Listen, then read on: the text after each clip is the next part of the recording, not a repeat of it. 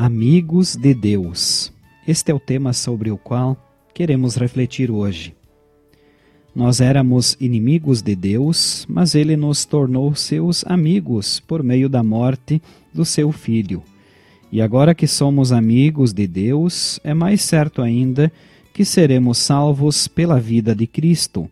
São as palavras bíblicas de Romanos, capítulo 5, versículo 10. Estimado ouvinte, a professora perguntou a um dos seus alunos: Quantos amigos você tem? Após alguns instantes veio a resposta: Amigo, amigo, tenho só um, mas tenho quase dois mil amigos no meu Facebook.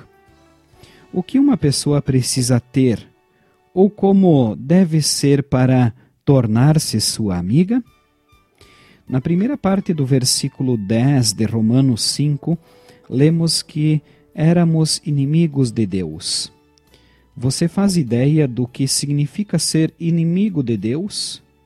E o que significa ser amigo de Deus? Desde a nossa concepção, somos pecadores e inimigos de Deus, conforme diz a palavra de Deus no Salmo 51, versículo 5. Tenho sido pecador desde o dia em que fui concebido pensamos, agimos e buscamos aquilo que é contrário à vontade de Deus. Para não morrermos como inimigos, Deus entregou seu Filho Jesus para nos reconciliar consigo.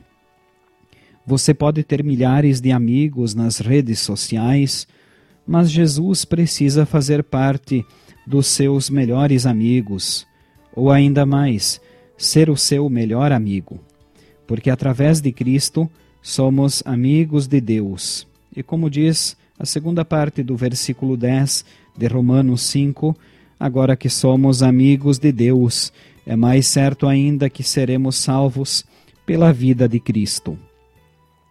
Se Jesus for o seu melhor amigo, e for também o melhor amigo dos seus amigos, dos seus familiares e de outras pessoas, todos farão parte dos amigos de Deus, que consequentemente têm a certeza da salvação. Somos amigos de Deus em Jesus. Amigos andam juntos, têm qualidades parecidas, pensam de maneira semelhante e têm objetivos parecidos. Deus disponibilizou a nossa reconciliação em Cristo para que sejamos seus amigos para sempre, não virtuais, mas eternos amigos reais. Vamos orar. Querido Jesus, meu amigo e Salvador, sei que minha forma de ser e agir nem sempre está de acordo com a vontade de Deus. Por isso, peço que me perdoes e me ajudes a viver para sempre como amigo de Deus. Amém. Estamos chegando ao final do programa de hoje.